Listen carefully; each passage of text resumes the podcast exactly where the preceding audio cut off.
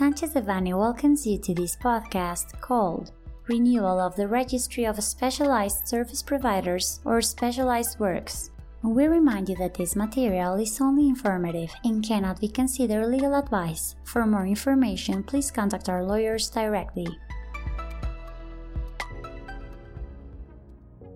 On January 21, 2024, the procedure for renewal in the Registry of Specialized Service Providers or Specialized Works REPSE as per its acronym in Spanish, was published in the official Gazette of the Federation, in accordance with Article 15 of the Federal Labor Law.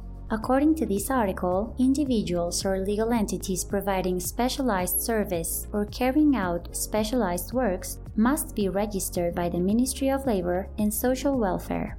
It is important to note that the ministry created and put into operation an online platform to obtain the REPSE as of May 21, 2021 the REPSE renewal must be carried out within a period of three years as of the date of initial registration. It is essential to remember that the renewal process can be initiated three months prior to the expiration of the initial registration. It is crucial to comply with these deadlines to avoid the cancellation of the registration. Failing to renew within the established period, the registration will be cancelled, and potential labor, social security, and tax effects and contingencies may be triggered. This decree shall enter into force the day following its publication. This is on February 22, 2024. The Sanchez Devanny team has experience and knowledge of having advised and accompanied our clients and accompanied our clients in the procedure to obtain the REPSE, so they will be pleased to assist with its mandatory renewal.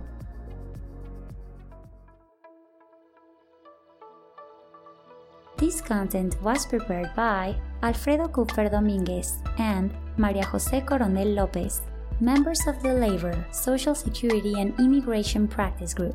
For any questions or comments on this material, please contact us directly or visit our website, sanchezdevanny.com.